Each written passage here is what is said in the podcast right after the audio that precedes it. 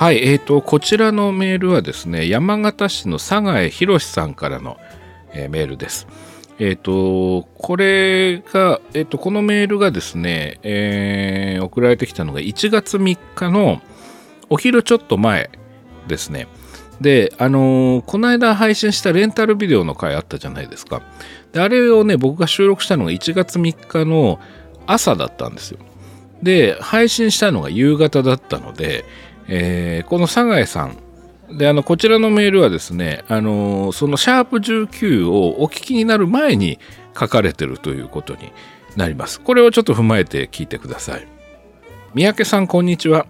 1983年頃、六本木に輸入ビデオを揃えたビデオシアターがあったことを覚えてらっしゃいますか？僕は雑誌スターログでそのビデオシアターのことを知り、夏休みを利用して上京、六本木まで足を運びました。当時高校2年生でした。輸入ビデオがずらりと並んだ店内は壮観で、その中にドラゴンスレイヤーを見つけて狂気。早速店内で見てまいりました。輸入版なので当然字幕はありません。それでもラストのバトルに大興奮。料金は2000円くらいだったような記憶です。そうそう、帰り際お店の方とお話をしていたら、10歳くらいの外国人の女の子がやってきました。お店のご常連とのこと。彼女はホラー映画が大好きで、優勢からの物体 X が一番のお気に入り。今13日の金曜日シリーズを見ているのだと。実に楽しげに語る彼女を見ていて、僕もポツポツとホラー映画を見始めました。それまで怖い映画は苦手だったのです。ちなみに最初にフルで見たのはハウリング。2番目が狼男アメリカンです。そのお店には翌年の春にも行って、それが最後の訪問になりました。たった2回でしたが、映画の世界をぐっと広げてくれました。ということで、えー、山形市の佐賀井博さんからのお便りでした。はい。で、この六本木のね、シアターのお話、これまさに、その、僕がですね、シャープ19の、えー、前半で、あの、ご紹介した、あのお店です。佐賀さん行かれてたんですね。あのー、そうなんですよ。まさに、まさにそうなんですよね。でね、これ僕ね、あのー、は懐かしいなと思ったのは、その佐賀さんはそのドラゴンスレイヤーという映画をねこのお店でご覧になったということですねでこのねドラゴンスレイヤーっていうのはねあの当時のねうん SF ファンとかファンタジーファンとかまあ要するにそのなんだろうなまああと特撮ファンの人たちからするとすごく憧れの映画というか日本で公開されてなくてね1981年の映画かなでもまだ日本ではその83年当時でも公開されてなくてでねディズニーとパラマウントが作った映画なんですけども結局ね確かね日本ではね1986年か7年かに VHS が出て劇場未公開のまま終わった映画なんですよね。でね当時ねそのなんでその「ドラゴンスレイヤー」という映画がその特撮ファンとか SF ファンの間で話題になってたかっていうとあのねまあ、映画自体は有名なその聖ゲオルギオスの流体児っていう話があってで、まあ、これを元にしたファンタジーものなんですけどもそのドラゴンがそのそれまでの映画だとそのいわゆるそういう怪獣とかが出てくる時っていうのは日本だとゴジラとか着ぐるみの特撮が多いですけどそのアメリカの映画でそういうモンスターが出る時っていうのはストップモーションって言ってこう一コマずつこうあの人形をこう動かしてね撮っていくいわゆるコマ撮りって呼ばれている手法で撮られていたわけですよね。ででドラゴンスレイヤーに関しては実はちょっとそうなんだけどそのコマ撮りなんだけどちょっとそれまでとは手法が違っててそのストップモーションならぬゴーモーションって呼ばれてる手法で撮られてると。でこれがその今までのストップモーションとは全然違うその滑らかな動きをしてるっていうのでその評判だけがどんどん日本に入ってきてたんですよね。でなんでその滑らかに見えるかっていうとそのまあ映画ってフィルムで当時は撮られてたわけですけど1秒間に24コマ撮影するじゃないですか。でそうするとその役者さんがこう動いたりしてるとそのなんだろうな芝居の途中でこうあのいわゆるモーションブラーって呼ばれているその残像というか、まあ、要するにその人が動いてる瞬間がフィルムの一コマで見るとこうちょっとブレて見えるわけですね。でそれがこう連続して上映されると滑らかに動いてるように見えるっていうことなんですけどストップモーションアニメで出てくる怪獣たちっていうのはあの映画のフィルムカメラなんだけど一コマずつ撮影するんでその一コマ一コマの瞬間はあのピタッと止まった状態が映るわけですね。で、その止まった状態でちょっとずつちょっとずつポーズ変えてるやつをこう上映すると、まあ、連続して見ることによって、まあ、動いて見えるっていう仕組みなんですけど、まあ、いかんせんその一コマずつ撮ってるからずっとピントがピタッと合った状態のまま動いて見えるわけですね。で、そのことが結果的に、あの、昔のコマ撮りの映画とかね、ご覧になった方お分かりだと思うんですけど、こうちょっとパカパカしたというか、こう、なんていうんですかね、こう、ちょっとこう、なんていうの不自然というか、あの、まあ、それがまた味だったりもするわけですけど、人間のお芝居と合成したりすると、人はこう滑らかにこう残像を残しながら動いているにもかかわらず、共演している、合成している怪獣はこうパカパカパカパカ動いてるっていうふうにま見えるっていうのがまあ、まあ問題点ではないんだけど、特徴としてあったわけですね。で、このゴーモーションっていうのは、その、竜を動かすときに、やっぱり一コマずつ撮ってくんだけど その一コマを撮るそのシャッターをこうカメラの方でこうカチッと開けてる間にあのその人形をモーターでこうブルッと動かすとその振動させるっていう。でその振動させてそのブレた瞬間をその1枚のフィルム1コマのフィルムにこう焼き付けていくっていう方法なんですよね。でそうすることによってコマ撮りなんだけど残像が残ると。で特に翼竜とかその恐竜でいうとその羽の生えたやつですね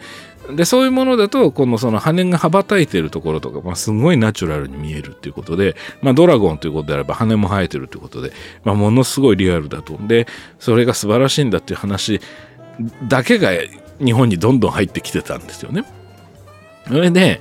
こう映画館ではやらないしレンタルでも出ないっていうことで、まあ、まだレンタルもそんな普及してない時期だったということでその輸入版といえば「ドラゴンスレイヤー」その輸入版をまあなんか海外から例えば仕入れるみたいなねその個人で輸入するのは当時は大変でしたけど、まあ、そういうことをしてでも映画マニアの人は「ドラゴンスレイヤーを」まあなんだろうな輸入して個人で見てる人とかもいたっていうぐらい有名な作品です。でこれをえー、ちょっと説明が長くなって申し訳なかったんですけど、酒井さんは、その、ドラゴンスレイヤーをこの六本木のお店で見つけて、もう大喜びでご覧になったってことですよね。そう。でね、そうだと思ってね、そう、輸入版といえばドラゴンスレイヤーだったっていうのをね、ちょっと思い出しましたね。でそのお店でその外国人の女の子が来てそのホラーファンの女の子がいてでこれもねだからそのこの間のシャープ19であの六本木の施設は何のためにあったんだろうっていうのは、まあその当時ね六本木にこう出入りしている外国の人たちの娯楽施設だったんじゃないかっていうふうなことを言いましたけどまさにそうだったってことですよね。それでその女の子のお話を聞いてで酒井さんはホラー映画がまあ苦手だったんだけど見るようになったと。で最初に見たのがハウリングで次が狼男メカンでこれもあの時代をねその象徴する日本なんですよね。まあ、当時をねご存知の方でその当時のこういう特殊メイクとかそういう映画にお詳しい方はねあのまあ本当にこう有名な作品だからよくご存知で懐かしいなと思われると思うんですけどまあご存知ない方のもいらっしゃると思うんであの説明するとあのハウリングと狼男アメリカンというのはどっちもそのいわゆる狼男ものというか人狼ですね。その人が狼に変身する映画なんですけどあのー、さっきの「ドラゴンスレイヤー」はいわゆるコマ撮りの昔からあるその怪獣映画の系譜の延長線上にあるものなんですけど一方でそのこの間その優勢からの物体 X の話もしましたけど80年代の前半ってその映画の特殊効果がそれまでのそのコマ撮りの怪獣からあの特殊メイクの方にちょっと移行してた時期でで特にその特殊メイクがそのいわゆるこう顔に貼り物をしてねこうまあアプライエンスっていうんですけどこうなんかこうちょっと人工皮膚みたいのを顔に貼ってその人の顔をちょっとこう化け物っぽくするみたいな役者を化け物っぽく見せるみたいなのは昔からあったんですけどそこにもうちょっとこうメカニカルヘッドっつってこう機械のロボットで作った顔に特殊メイクを施してでその機械の顔がこうぐわっとこう動いたりすることによってそのラテックスって呼ばれてる人工皮膚がこうぶわっと伸びたりとかして今までは表現できなかったようなものすごくリアルな変身シーンとかが作れるようになった時期なんですよ。でその中でそのハウリングとオカメ男アメリカンっていうのは特にまあ有名ででそのまあロブ・ボッティンっていう人が特殊メイクをやっていてハウリングの方でねまあこれは優勢からの物体 X も担当する人ですけどそれからあのオカミ男アメリカンはリック・ベイカーっていう方ででこれのオカミ男アメリカンで初めてそのえー、アカデミー賞にね当時新しく設立されたあのメイクアップ賞あの特殊メイクアップ賞みたいなのを受賞した作品なんですよね。でだからやっぱりこのこの80年代の前半で洋画でホラーでってなった時に、まあ、まず手に取る作品の一本でもあると思うんですよねこの「ハウリング」とか「オカメ」とか「アメリカン」って本当に懐かしいなと思いましたね。はいということでねその佐賀井宏さんそのえー、僕のあの、シャープ19の放送を聞く前にね、このメールをくださったんですけど、もうまさに佐賀屋さんのおっしゃってる、その、えー、六本木のシアターと、これがもう、あの、僕がこの間お話した、えー、ビデオの個室というか、えー、そのものです。はい。あの、ちゃんと、事実だったというかですね、もうあまりにも昔のことでね、僕も半分夢だったんじゃないかぐらいに思ってましたけど、ちゃんと同じ体験をしてる方がいらっしゃってね、しかも番組のリスナーの中にいらっしゃってね、ちょっと嬉しくなっちゃいました。はい、えー、では続いてのメールご紹介します。えー、山形市佐賀博さんです。佐賀さんですね。引き続き。で、これは1月4日の、えー、午前中にいただいたメールです。で、これはつまり、今度、佐賀さんがですね、そのシャープ19をお聞きになった上で書いてくださったメールですね。はい、えー、三宅さん、こんにちは。神保町のダンウィッチ、僕も通っていました。当時は横浜市戸塚区在住。1泊2日のレンタル期間は結構きつかったです。エルム街の悪魔、ここで借りてみました。はい、というメールですね。これあの、ですからね、そのまさにそのシャープ19で僕が辿っていった その六本木のシアターの話から、でまあ途中でその神保町のね、ダンウィッチっていうそのホラー専門の輸入版をレンタルしてるお店があったんですよってお話したと思うんですけども、サガエさんはこのダンウィッチも行かれてたということで、これ、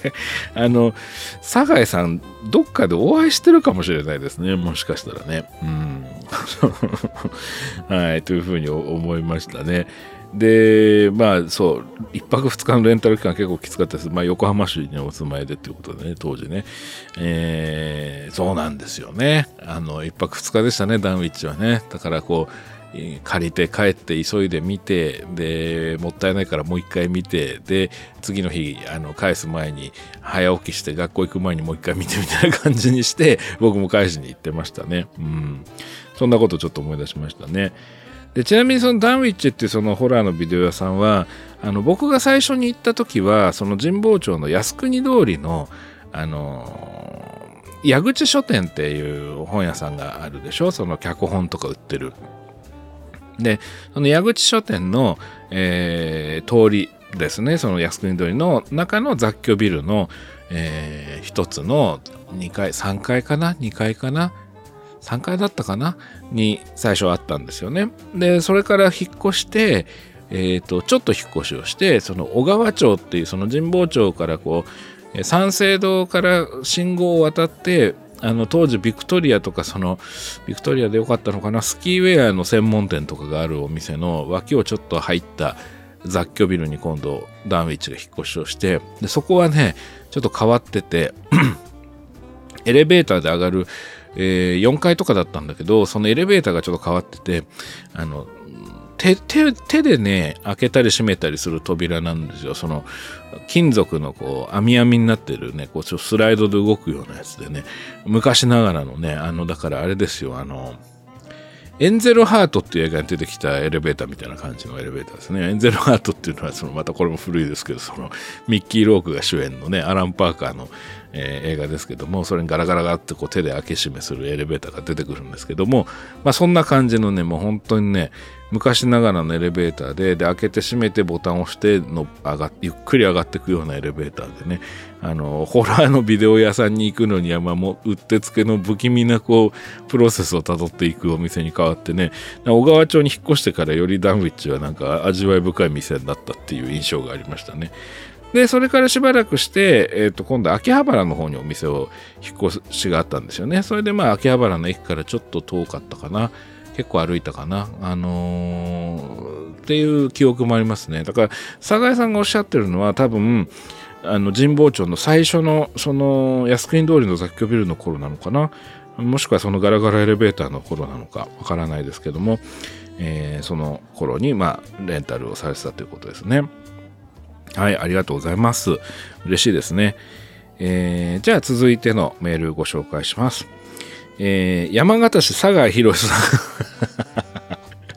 だから、あの、佐賀江さんが多分、シャープ19をお聞きになって、その、懐かしスイッチが入ったんでしょうね。その、懐かしい話題がこう、どんどん佐賀江さんから届いてるってことなんですけども、えー、これは1月5日にいただいたメールですね。えー、三宅さんこんにちは。三宅さんはモッコスフィルムアーカイブの上映会に参加されたことはありますか？僕が都内在住の頃定期的に上映会が行われていたようですが残念ながら縁がありませんでした。1989年の夏バイト先の先輩が新宿でソドムの120日を見たと言っていたのですが今にして思えばモッコスのことだったのかもしれません。20代の当時と50代の現在では映画の好みが違うのでモッコスのラインナップ作品を楽しめたか否か分かりませんが体験したかったなと思っていますはい、ということですね。あのー、これまたちょっと説明が必要なんですけど、これはレンタルビデオというよりもですね、そのあの頃に80年代のね、えー、新宿でよく行われていたアングラ映画の自主上映イベントで、モッコスフィルムアーカイブっていうのがあったんですよ。これ、この番組のリスナーで、これを知ってる方どのぐらいいらっしゃるのかわかんないですけども、あのね、映画評論家のね、佐藤重親さんという方が、あの、温度をとって始めたイベントで、あのね、当時日本では、まあ、まず上映できないし、ソフトも出ることはなかった、うーん、トッド・ブラウニングっていう人のフリークスっていう作品とか、あとあの、まあ、これはもう、もう今や有名ですけども、ジョン・ウォーターズ監督の、えピンク・フラミンゴっていう作品ですね。あのこういうのを上映したので、まあ、有名な、えー、上映会上映イベントですね。でそのまあこれ行ったことあるかってことなんですけど僕実は1回だけありますね高校生の時にね。確かねあのえー、厚生年金会館っていうね新宿のあの裏あたりだったと思うんですけどもアートシアター新宿っていうとこでねそれでまあパイプ椅子でね、そのまあ、要するに本来映画を見るような場所じゃないってことですよね。パイプ椅子並べて 16mm のフィルムを、えー、上映するっていうイベントでしたね。で、まあ、周りは大人の人ばっかりでしたけど、まあ、独特の、まあ、本当アンダーグラウンドな空気でね。で、なんか僕は冬に見に行ったような気がするんですけど、エアコンがの効きがおかしくて、まあなんか汗だくになって見たような記憶がありますけど。はい。えー、まあお約束でね、ピンクフラミンゴが見たくて行ったんですけどね。うん。で、まあ当然字幕もありませんし、あのー、まあいわゆる無修正版ということで、まあ今上映してたら多分問題になるだろうなと思いますね、イベントとしてはね。その、うん、多分あれが入っちゃうんじゃないですか、警察の手入れが入っちゃうんじゃないですかね。うん、上映できないような作品を随分上映してたんだと思いますよ。その僕は見てないですけどその短編のねそのフランス監督官の短編で結構問題のある映像が流れたりとかっていうのはしてたっていうのは当時よく言われてましたね。はい。えー、まあ、あとゲイカルチャーのね、まあ、ピンクフラミンゴっていうタイトルで、まあ、想像つく方もいらっしゃるかもしれませんけど、結構ゲイカルチャーの映画なんかも上映してたんじゃないかなと思いますね。で、その、佐賀さんのお友達がね、その89年に、あ、バイト先の先輩の方ですね、新宿でソドムの120日を見たっつって、まあ今にして思えばモッコスだったのかもしれないってことですけど、これもしかしたらモッコスじゃなくて、そのモッコスの血を受け継いだ、その、シネマシオンっていうイベントかもしれないですね。あの、えっ、と、モッコスのリーダーのその佐藤重親さんという方は88年にお亡くなりになっているので、89年だと多分ね、うーん、モッコスじゃないのじゃないかなと思いますね。あのまあでも事実上モッコスなんですけどね、もうそれやってることはね。その東中野でシネマシオンっていうのがあって、で、まあその後荻窪とかでもやってたと思いますけども、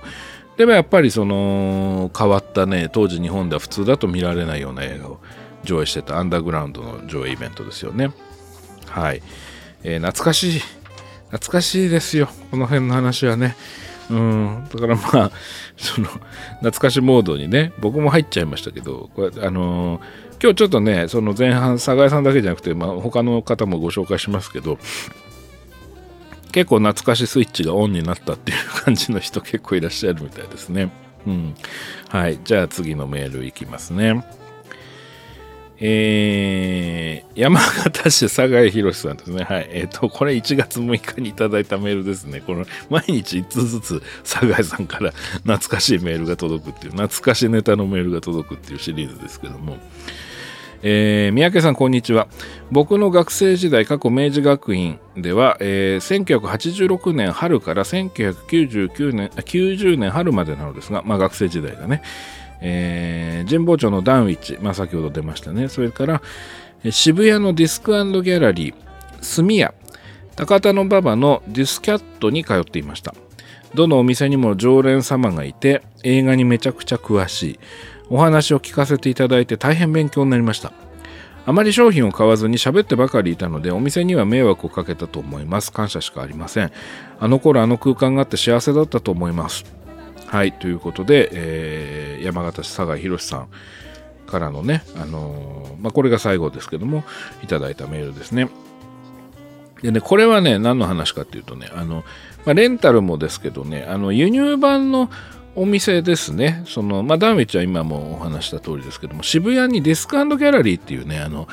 当時ね、レーザーディスク文化っていうのがあって、レーザーディスクってこれ今若い方、わかりますかね？あのね、うーん、両面に映像が入っている、その、レコードの LP と同じぐらいなサイズの、ディスクなんですよ。その CD とか DVD みたいのが、まあ、レコードの LP ぐらいの大きさになってると思ってもらうといいんですが、で、しかも両面に映像が入っていて、で、両面で2時間ぐらい入るのかな？えっ、ー、と、確か。それで、えっ、ー、と、プレイヤーでこう回すんですけど、まあ、ディスクが重いので、すごい音がするんですよ。ブーンってすっごい音がして回転して、えー、再生する装置なんですけど、で、これの、その輸入版を扱うお店っていうのが実は都内にいくつかあってでそこでね、あのー、結構ねその日本に入ってきてない未公開のその海外の、まあ、特に欧米の面白い作品とかをまああのー、まあ、映画好きの人はね買ってみるっていう文化があって でまあ酒井さんもこのディスカウンドギャラリーに、ね、よく通ってらしたってことですね。ディスカウンドギャラリーはね本当僕もねもう散々行きましたしね、あのね、竹中直人さんがね、あの、ディスクギャラリーの常連さんとして結構有名で、いろんなところで竹中さんが雑誌とかね、そういうメディアで、あの、ディスギャラでこの間これ買った、あれ買ったみたいな話をね、されてましたね、当時ね。はい、懐かしいなと思いますね。うんで、ここのね、酒井さんのメールに書かれてる炭屋っていうのはね、これはあのね、あのー、まあ、映像もさることながら、レコード屋さんですね、その映画のサントラ、輸入版の映画のサントラをたくさん売ってるお店で、これも渋谷にあったんですけどね、あの、東方生命ビルっていうところの2階にあったお店でね、これも僕散々行きましたね、10代の頃ね。あのー、懐かしいですね。その日本だと絶対発売されないような映画のサントラをここでよく買ってました。あのね、ちょっとこのメールいただいて思い出したのはね、あのー、さっきちょっとタイトル上げた、エレベーターの話でタイトル上げた、エンゼルハートっていう映画があったんですけども、アラン・パーカーの。で、これのね、サントラ、えっ、ー、とね、音楽はね、誰だっけ、トレバー・ジョーンズかな？これがね、すごいかっこよかったんですよ、音楽が。なんですけど、日本にで出なくてね。あのー、でね、結局、炭屋で、の店長さんに頼んでね、ドイツ版っていうのをね、あの、仕入れてもらってね、買いましたね。うん、あの、いや、めちゃめちゃかっこいいサントラでしたね。あと、な、なんだっけな。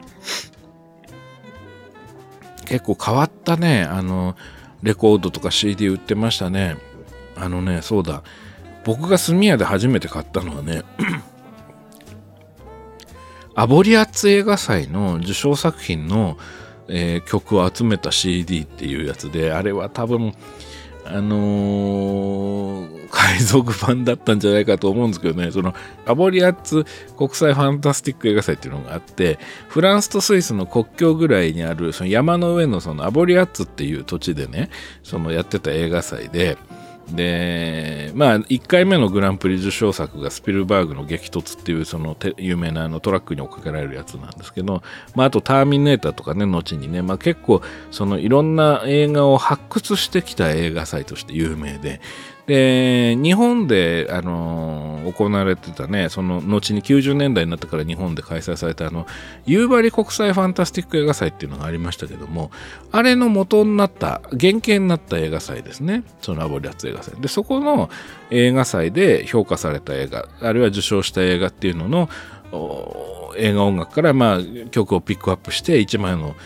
アルバムにしたみたいな、そういう CD でしたね。まあ、コンピレーションといえば聞こえはいいんですけど、権利とかどうなってんだかさっぱりわかんないんですけどね。あの、なんか、マッドマックス2の曲が入ってたかと思うと、えー、なんだっけな、なんか、イタリアのね、あのー、なんだっけな、ルイジ・コッツィかなんかのね、あの、ホラー映画の音楽とかも入ってたような、まあ、そういう不思議な CD をスミヤで買ったのを思い出しましたね。うん。ちょっとだからね、僕の話から、酒井さんが多分懐かしスイッチが入ってでその酒井さんのメールで僕がまた懐かしスイッチが入るっていう、まあ、そういう循環がちょっと起きてるっていうことなんですけど。でここで酒井さんが書かれている高田馬場のディスキャットっていうこれこれはあのー、すっごい有名なお店なんですけど僕実はねこのディスキャットは行ったことがないんですよ。ちょっとね憧れのお店だったんですけどなんでなのかななんかタイミングかな。うーん高田高田馬場が多分僕のその生活のそのなんだろうそのまあ遠かったわけじゃないんだけどなんかこう多分サイクルに入ってないエリアだったっていうことなんだと思います単純にいやそんなことないか早稲田松竹行ってたもんなえー、まあでもそんなようなことなんだと思いますね。うん。で、まあディスキャットはね、知ってたんですけど、行ったことなかったですね。逆にね、その僕が言ってたのは、じゃあどこかっていうと、そのまあ、あの、ICBM っていうお店はよく行ってましたね。ICBM っていうのは渋谷の、えー、これまたね、渋谷の、あれね、なんだっけ、あの、タバコと塩の博物館の近くだったような気がしますね。にあったね、輸入版のお店でね、あの、当時ね、ビデオファンっていう雑誌があって、いやこのビデオファンっていう雑誌によくその ICBM の、えー、新作情報とかが載っていて、まあ、高くて買えないんでね、輸入版の VHS とか、でもお店に見に行くだけちょっと見てね、パッケージ見て楽しんだりしてましたね。まあ、あとあの、セールっていうお店が渋谷にあって、まあ、これ後に秋葉原に引っ越すお店で、2015年の7月ぐらいまではね、お店、秋葉原でやってた輸入版のね、レーザーディスクとかのお店ですけどもね、まあ、そういうようなお店、に行ってましたかね。うん。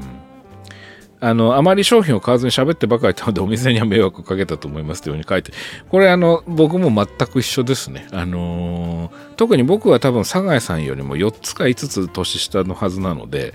この感じからするとね、このいただいたメールの感じからすると、よりお金が当時なかったですから、そうね、なかなか商品は買えずに、本当にね、見に行って、こう、ただ見ていただけで、まあ、お店の人とおしゃべりしていたっていう、まあ、そういう記憶ですね。で、あの時あの空間があって幸せだったまあ、全く同感です。はい。いい時代を経験できてよかったなと、まあ、今でも振り返って思ったりしますね。はい。はい、ということで、サガイさんシリーズは以上になります。えー、では、えー、別の方、えー、レンタルビデオのお話をね、あの、この間のシャープ19を受けて、えー、いろんな方からメールいただいているので、まあ、どんどん紹介していきたいと思います。えっ、と、40代女性匿名希望さん。えー、三宅龍太様、作劇ラジオいつもめっちゃ楽しく拝聴しています。シャープ11で奥様との馴れ初めを尋ねた40代女性匿名希望です。ご無沙汰してます。えー、シャープ18を聞いて、変な質問して申し訳なくなってしまいました。かっこ汗。すいません。あの時は親切に答えていただいてありがとうございました。本当にということで。あの、全然、あの、気にしないでください。あの、全然その、ラジオネーム40代女性匿名希望さん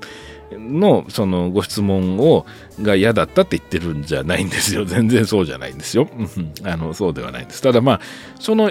あのご質問に僕が答えたのをきっかけにそのちょっといろいろねあの踏み込んだ質問をする方が増えてきてでまあでもその方たちも悪気がないのは僕は分かるんですけど、まあ、妻の名前を知りたいとかですね。あとそのどういう仕事をしてるのかとかあとその僕らが出会った頃最初にデートに行ったのはどこですかとか あとその普段名前どういうふうに呼び合ってるのかとかまあいろんな方からそういうご質問をいただいてまあ何て言うんですかねあのーうん、僕はその、まあ、要するにその映画とかテレビの脚本を書いたり監督をしたりっていうふうにこう名前を出す仕事をしていてで、まあ、アトロクとかにも出てますし、まあ、取材を受けて雑誌とか新聞に顔も名前も出ることがあるのでまあ何て言うんですかね、まあ、ある程度はこういうこうプライベートな話がまあうんまあ、僕自身は別にそれが面白いとは思わないんだけど何かしらのそのエンタメ的な要素に、まあ、なるっていうのはまあ分からなくもないんですよ。あの特にそのいくつかいただいた質問の中にその妻が僕を何て呼んでるのかっていうねこれがこう何かしらの一部の人にとってのちょちょっとしたエンタメになるのは分からなくはないんですよ。そのというのは僕がアトロクとかで割とこうカチッとしてるって言われるわけですよね。僕は自分はそうは思わないんだけど、まあ、なんて言うんだろう、冷静だとか、あのー、なんていうの？こう常に冷静な態度で話しているみたいなね、キャラクターだっていうふうに、まあ、認知してる方もいらっしゃると思うのでそういう方からするとその僕のちょっとしたほつれみたいなものがこう垣間見えること自体がまあちょっとこうそこに何かしらの娯楽性が発生するっていうのはまあ分からなくもないんですよ。そのうんまあ それがまあ価値があるのかどうかは僕は分からないんだけどただ問題はうちの妻はあの名前を出して生活してる人間ではないんですよ。なのでそのうん。であとまあそうやってその何て言うんだろうな。こうあんまりこううん目立ったことを好まない人なのでまあちょっとねあんまりこううんプライベートな話をねこういう場でするのもなっていう。まあプラ難しいところですねこれはね。あのプライベートな話をしても OK なのがポッドキャストな気もするけどまあ、そういうのが好きでやってる人はいいと思うんですけど、うんと、まあ、ちょっとね、こう、うん、まあ、どこかにむ、こう堅苦しくしたくはないんですよ。堅苦しくしたくはないんだけど、やっぱりちょっと際限なくなってしまうのもちょっとなという思いが、申し訳ないんですけど、ありまして、まあ、それでシャープ18でああいうこと言わせてもらったんですけど、別にそれは、その、えっ、ー、と、シャープ11で、その、このラジオネーム40代女性特命希望さんからご質問いただいたことをそのな何かこう否定的に捉えてるって意味ではないんですよ。なので、えー、そこはちょっとあまりお気になさらずに。はい。で、メールに戻りますけども、えー、あと、レンタルビデオ店の話でそういえばと思い出したのですが、昔よく通っていた家の近所のレンタルビデオ店が今はもう見ないチェーン店的なところだったのですが黒沢清監督の「大いなる幻影」という映画を探していていやーでもマニアックなやつっぽいからないかなと思っていたら隅っこの方にあって感動して借りてったんです。映画はカリスマを見た時みたいに映画、あのー、黒沢さんのカリスマって映画があるんですけども、そういうのことですね。えー、カリスマを見た時みたいに何回、点々点となって、頭の中がハテナマークでいっぱいになって返却したのですが、その後、そのレンタルビデオ店に行くと、えー、その映画に、えっ、と、つまり、えー、大いなる幻影のパッケージにってことですね。あの黒沢清監督の作品びっくりマークみたいなポップがついていて、ちょっと目立つ感じで置かれるようになったんです。そこで初めて、もしかして店員さんに黒沢清ファンがびっくりとな、えー、思いました、えー、チェーン店だったのですが、店員さん個人の趣味などが反映されているとは思ってなかったのですが、自分の周りには黒沢清ファンが地元に一人いるだけなので、過去今もですが、どうなったかは存じませんが、勝手に嬉しくなった記憶があります。はい、これすごいわかりますね。あの、これもね実はビデオ屋さんエピソードあるあるだと思うんですけど直接店員さんとコンタクトを取らないまでもその店員さんがその自分のお気に入りとか店員さんおすすめコーナーみたいのがたまにあってそこに手書きのポップですごいこう熱の入った思い入れのあるメモみたいなポップがついていてでそれが自分が好きな作品とか作り手のことが書いてあったりあるいはそういう作品が押してあったりすると、まあ、一気にそのお店との距離感が縮まるというかそのあのその店員さんがどの店員さんなのかわからないまでもなんかこう急に親近感が湧いて嬉しくなるっていうのは結構ねビデオ屋さんあるあるだったような気がしますね。まあそのぐらいやっぱりインターネットがない時代に映画の話を会ったことない人とするとかいう文化が、まあ、まずなかったっていうのもありますよね。まあ、あともっと言ってしまえばその、まあ、僕とか、まあ、あと佐賀さんもそうでしょうしあとこの40代女性特命希望さんも多分ほぼ同世代なんだと思うんですけど当時世の中で主流と言われていた流行りものっていうのは、まあ、こういうその映画をのことを、えっと、会って話すコミュニティというよりも、まあやっぱテレビとかマスメディアとか広告代理店とかが送り出してくるような、まあなんて言うんだろうな、バブルに差し掛かっていた日本だっていうのもあるんでしょうけど、こう、さっきビクトリアの名前を言いましたけど、そう、なんつったらいいんだろうな、こう、うん、苗場文化というかですね。その、まあ、要するにだから、あの、若者は、健全な若者は、その四駆に乗って、あの、ユーミンの曲を車でガンガンかけて、あのー、気の置けない仲間と一緒にスキーに行くのであるみたいな、その、ホイチョイ的な、私をスキーに連れてって的なね。だから夏は海に行って、冬はスキーに行くみたいな。そんな、本当にそんなことをしてた人が全体の何割ぐらいいたのかよくわからないんだけど、あたかもそれが若者の正しい生き方であるかのように、まあ、インターネットない時代なんで、やっぱテレビでガンガンガンガンそういうイメージを、こう、どんどんどんどんこう押し出されてくると、その、なんだろうな、こう、いわゆるメジャーじゃない映画とか好きな人間からすると、非常にこう、居心地が悪いというか、あの、で、その当時人気があったやっぱそのトンネルズさんとか、あとまあ秋元康さんとかが打ち出してくるイメージみたいなものが、やっぱりその、この、今の言葉で言うとこのリア充じゃないその当時の若者からすると、それなりに圧に感じていたというかですね。まあ僕だけかもしれないですけど、わかんないですけどね。その勝手に酒井さんとか、この40代女性特命希望さんを巻き込んじゃいけないのかもしれないんだけど、まあでもそんなような感覚は間違いなくあって、自分の中にはね。なので、このレンタルビデオ屋さんで、その店員さんと、まだ見ぬ店員さん、会ったことも喋ったこともない店員さんと、どこかでそのポップを通じてこう何かが通い合ったような気になるっていうのはね、あのー、結構生活の中で小さいかもしれないけど何かこう確かな希望のようなものを感じた記憶が僕もあります。はい。えー、で、メール、まだ続きがあるんですけども、えー、他にもビルの上の方にビデオ屋さんの看板を見つけてマニアックなやつが置いてあるのかなと思って入ってみたらエロビデオばっかりで急いで出てきたなどなんか楽しかったなと思いましたっていうねこれこれもあるあるですね あの、とにかく、レンタルビデオっていうものが、その映画好きだった僕もなんかまさにそうなんですけどすごく大きな、まあ、希望でもあるし、まあ、豊かななんだろう楽しみでもあったわけですけどもその、まあ、ものすごく欲してたわけですよ。で、まあ、どっかにビデオ屋さんないかなまた新しいビデオ屋さんどっかにないかな。あのここの町にはあるかなないかなみたいなことでねよく自転車で探しに行ったりしてたんですけどそういう時にこう雑居ビルの3階とか4階からビデオとかって書かれた看板が出てて突き出しててあビデオ屋さんだっつって入ると、まあ、いわゆるエロビデオ屋だったっていうパターンですね。これまあよくある。これもあるあるですね。あの僕もだからそれこそ中1とかそのメイキング・オブ・ゴジラとか借りてた頃に間違ってその大人のビデオ屋さんに入ってしまってあの慌てて逃げ帰るみたいなことありましたしこれ多分延長線上にあのあれもあると思うんですよ。その10円ゲームって書いてあるお店があって、わあ、すごいっつって、なんかあの、クラスのね、中1、これは中1だか中2だか忘れましたけどね、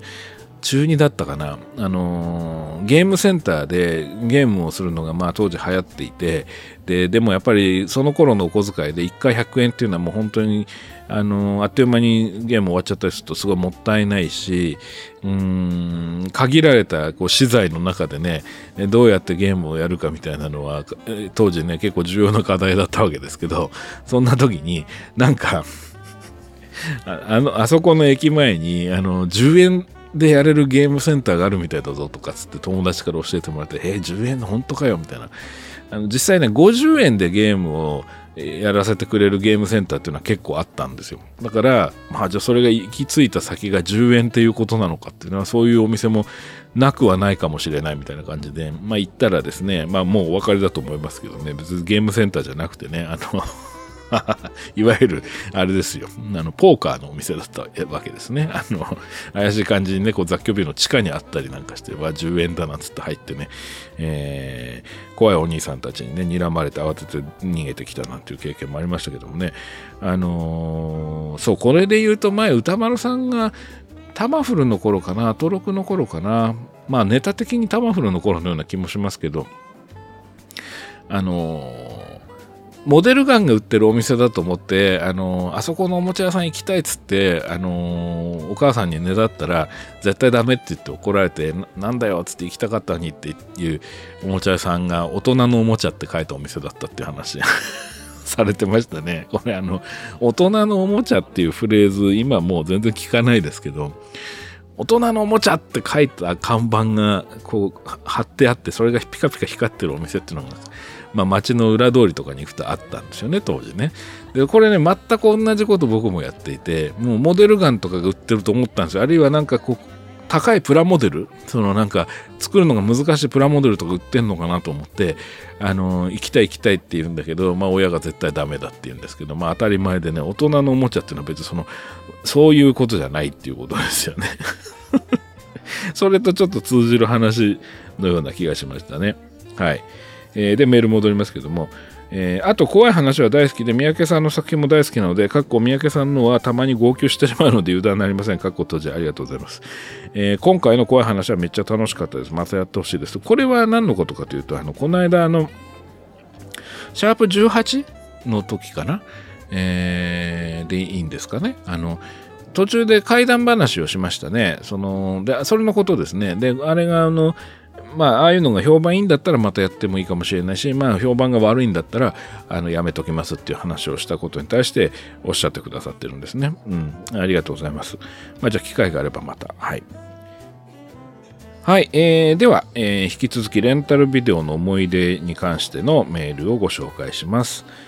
えー、ラジオネーム農林2号さん。え、三宅さんこんにちは。いつも三宅さんの番組を楽しく聞かせていただいております。シャープ19の三宅さんのビデオのお話が大変面白かったです。ありがとうございます。えー、80年代当時の私は、鶴本ルームから出版されていた日本版スターログが主な外国 SF 映画の情報源でした。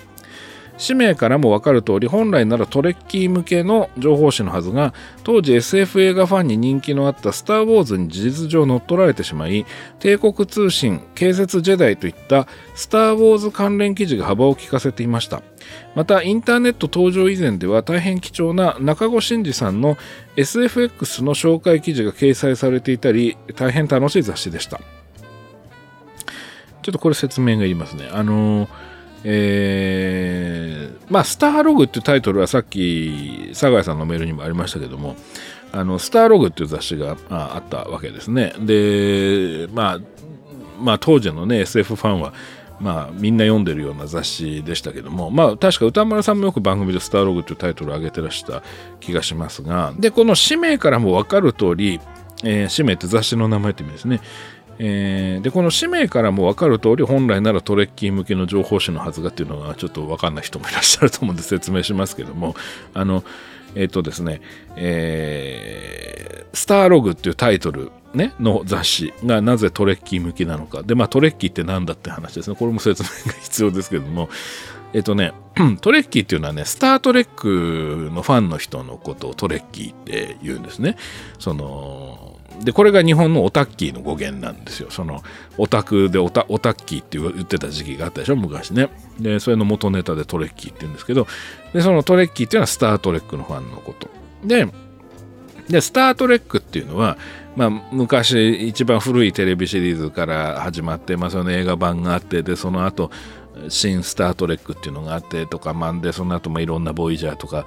いろんなシリーズができてみたで今にも続いてますねもうすごく長く続いてるシリーズですけど「スター・トレック」っていう作品を一度でもご覧になった方はお分かりかもしれないんですけど特にテレビなんかがそうですがあの最初に必ずそのあの館長のそのシリーズの館長の人まあ船長って訳される時もありますけどその人がのナレーションから始まるんですよ。でそのナレーションがあの日本語だと必ずあの構成日誌宇宙歴何年何年なんたらかんたらみたいな感じで始まるんですよね。構成日誌っていう言い方で。で、その構成日誌っていうのが、その英語版だと、キャプテンズログっていう言い方をするんですよね。艦長の日誌であると、艦長日誌であると、船長日誌であると。で、それ自体を、その、スターログっていうっていうことなんですね。その、艦長が、その、宇宙船で、まあ、今起きていることとか、あのこれ、これから向かってる星に関してどういう調査に行こうとしてるみたいなことを、その構成にし、まあ、スターログ、キャプテンズログっていうふうな形で、えー、紹介する。まあ、それを話すっていうのが、まあ、大体、テレビ版の「スター・トレック」ではまあお約束になっていてその冒頭に必ず入るんですけどもでまあなので、えー、スターログっていう雑誌はトレッキー向けのスター・トレックファン向けの情報誌だったんだけどもスター・ウォーズが、まあ、人気が出てきて まあこのねえー、このスター・トレックとスター・ウォーズのこの派閥みたいのはあの昔は本当によく言われてたんですよね。80年代はね。そのどっち派かみたいな。でまあ「スター・ウォーズ」の方が なんだろう。うん。まあ派手だしえっ、ー、となんつったらいいんでしょう。こう一般の人がよく知っているそのというそのまああの感じもありなんとなく「スター・トレック」を好きな人の方がまあ多勢に無勢みたいな空気があった時代があって ありましたね長いことね。だから隠れトレッキーみたいな人が結構いっぱいいてで僕の周りでもそのなんだろうもう結構高校の時かな？あのもう2年ぐらい同じクラスにいて何度も喋ってたんだけどその彼が実はスター・トレックファンだとトレッキーだってことが分かってびっくりしたみたいなそれだ本当隠れキリシタン的なですねそのあのこ、こんなとこにトレッキーがみたいな のは結構ありましたね。うん。まあ、今でもあるっちゃあるんですけどはい。えー、まあそんなね。で、あと、これも説明必要だな。えっ、ー、と、えー、中子真司さんね、中子真司さん。えっ、ー、と、この、この方は、そのアメリカに住んでらっしゃった日本の映画評論家の方で、その、特殊効果の、のものすごく詳しい方で日本にその当時 SFX っていう言い方でね紹介されたその海外アメリカのあの特撮、えーと、最新の特殊効果、えー、のリポートとかたくさんされていて、まあ、その関連のそのその SFX 関連の書籍っていうのもたくさん日本で出版された方ですね。もうそういう有名な方です。で、あと、その、リドリー・スコットのブレードランナーの現場に入ったことのある日本人、あの、多分唯一の日本人というふうに言われてる方でもありますね。はい。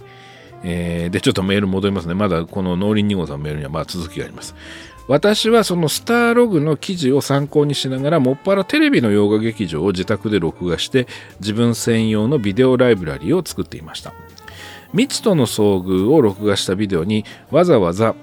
えー、CE3K これアルファベットですね。CE で3は数字で K と書いたラベルを貼ったりして自己満足にふけっていました。これちょっと説これもまた説明がいりますねあの要するにね CE3K って何かっていうとその未知との遭遇っていう映画の元のタイトルがクローズ・エンカウンターズ・オブ・ザ・サード・カインドっていうタイトルなんですよ。その第三種接近遭遇って訳されることが多いんですけど、まあ、それの略語ですね。だから、クローズ・エンカウンターズ・オブ・ザ・サード・カインドの略で CE3 系って書いてたと。で、まあ、そういう自己満足にふけっていましたということですね。で、当時、某民放テレビのスター・ウォーズ吹き替え版では、えー、ルーク役が渡辺坊さん、ハンソロ役が松崎坊さん、レイヤー役が大場坊さんという悪夢のような代物で、到底保存に耐えないと判断して、録画を断念。今から思えば珍品として残しておいてもよかったかもですね。以上、80年代のビデオの思い出でした。ということで、えー、ノリン2号さんのメールなんですけど、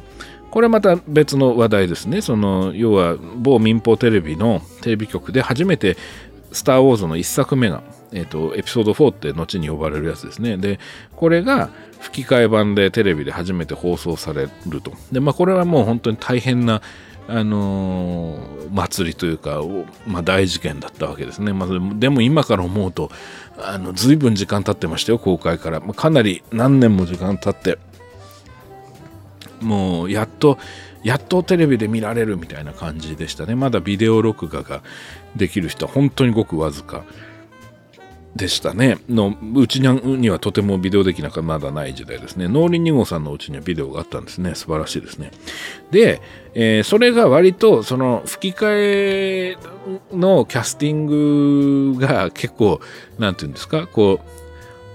ホヤ的というか、あの、ちょっと珍味的というかですね、あの、まあ、よく話題に上がるんですよ。で、今はもう市販されてないので、この吹き替えの音源は逆にレアというか貴重品みたいになってるんですけど、で、まあ、ルークっていう主人公の声を渡辺坊さんね、坊さんね、この、この人はだから、あの、当時人気があった10年ぐらい続いた有名な、あの、このスター・ウォーズ放送したテレビ局でやってた、えー、長寿刑事ドラマで、あの、ラグビー選手の、あの、ラグビー選手を、こう、なんですか、こう、一般的にこう呼ぶ呼び方のニックネームがついた刑事をやってた人ですね。で、ハンソロ役の松崎坊さんっていう方は、まあこれも、この農林2号さんのこのメールの、この、なんていうの、この切り口に僕も乗っかると、えー、ハンソロ役が松崎坊さんって、この松崎坊さんは、あのー、まあ、歌手としてもすごく有名な方ですけども、役者もやってらして、あのー、まあ、えっ、と、刑事物で、あのまあちょっとこうなんだろうな、あの、うん相棒の若い刑事のを、えー、女性的であるっていうふうにこう揶揄すると、その、その若い刑事が、あの、突然ものすごくこう、強強靭なあの人間に変身するっていう、まあ、不思議な設定の、えー、刑事ドラマの、えー、先輩役をやってたので有名な方ですね。で、えー、レイヤ姫ね、レイヤの役のオーバーボーさんっていうのは、えっ、ー、と、あれですよ、あの、有名なのだと、その、宇宙から来た超能力を持った家政婦の、えー、そう可愛らしい家政婦さんの、ドラマがあって、で、まあ、それにあの、日本の、あの、巨大化して変身するその宇宙から来たヒーローの、えー、2作目の、えー、めんどくせえ、この説明。ウルトラセブンですよ。だから、ウルトラセブンが出たりとかして、あの、ちょっと変わったアプローチの、その宇宙から来た家政婦の、超能力を持った家政婦のドラマですごく人気があった人ですね。で、その宇宙から来た家政婦のドラマっていうのは元があって、えー、リメイク版であると、この大場坊さんが出てたのはね。うん、で、まあ、えっ、ー、と、キャッチフレーズが、レコード出してた人なんですけど、1億人の妹っていうキャッチフレーズでデビューした人ですね。これもうめんどくせえ。めちゃくちゃ遠回り、もう何の話だかわかんないですね。こんだけ遠回りになると。はい。まあ、いずれにしても、あの、ポイントは、このスター・ウォーズの最初の吹き替え版が、まあ、うーん、プロの声優が吹き替えてるわけではないと。で、それでいて、滝田番上手みたいに、あの別に声優っていうか、まあ本当にガチなプロの俳優というわけでも、まあプロの俳優なんだけど、まあ明らかに、こう、なんていうんですか、こうテレビ、テレビタレント的なというか、まあ、現在のそのうんあるでしょ？時々そのお笑い芸人が話題性でキャスティングされる吹き替え版とかで、まあ大体吹き替え版が起こるやつですけど、ああいうやつの一本っていう風な感じ？まあ要するに、こう、スター・ウォーズを単純に見たいのに、あのー一個ノイズになる話題が乗っかってる感じがしたっていうことなんですよね。でただねその実はこれは僕このバージョンは見てますしあのただこれ確かにね農林2号さん録画しといた方が良かったかもしれないですね。あのこれね、スター・ウォーズの本編もさることながらね、あの本編が放送が始まるまで30分ぐらい時間かけて、えー、なんか C3PO と R2D2 がその某テレビ局に入っていこうとするんだけどその警備員に止められてなかなかスタジオに行きつけないみたいなこうコントみたいのがついてたんですよ冒頭に。でそれが結構面白くてでその警備員をあのー、某国 国民的な昼間毎日やってて32年ぐらい続いたあの国民的な昼間の番組の司会をしているサングラスをかけた人がその警備員の役をやっていて、まあ、今割とこう散歩しながら昔の、あのー、街とかのその何ですかこう歴史とかを探る番組を、あのー、某公共放送でやってる方ですけどもその方が警備員の役をやってたとか。でちょっと実はそういうその凝ったその特番的な作りになっていてでかつこの声優というか、まあ、このルークやハンソロを演じたこの人たちがこう座談会的にその番組を語るというか、まあ、その元の「スター・ウォーズ」を語る場面とかもあったりなんかしてあそういうところが結構歴史的な価値が実はあったような気がします。その日本がまだそのアメリカと肩を並べたりとかそのあるいは経済大国みたいなものに、まあ、バブルよりはるか前なんでなってはいないもののこうにわかに日本が結構元気が出てきていてであの膨大な放映権料を払ってテレビで「スター・ウォーズ」をやっとやると。でそこに向かってこうちょっとこうなんだろうななんとなくハイになろうとしているこの日本の全体の雰囲気みたいなものの象徴みたいな番組になっていたような気はしますね。でそれはそのバブル期にはもう当たり前になってしまっていたその洋画のテレビ放映よりも前でだからこうな過渡期なんですよその過渡期のその日本のテレビのこうフィーバーぶりみたいなものが映っている番組だったんじゃないかなと思っていてまあそういう意味ではねあの本当に確かにねおっしゃる通りで録画しといてもよかったかもしれないって本当そうだなと思いますね。うん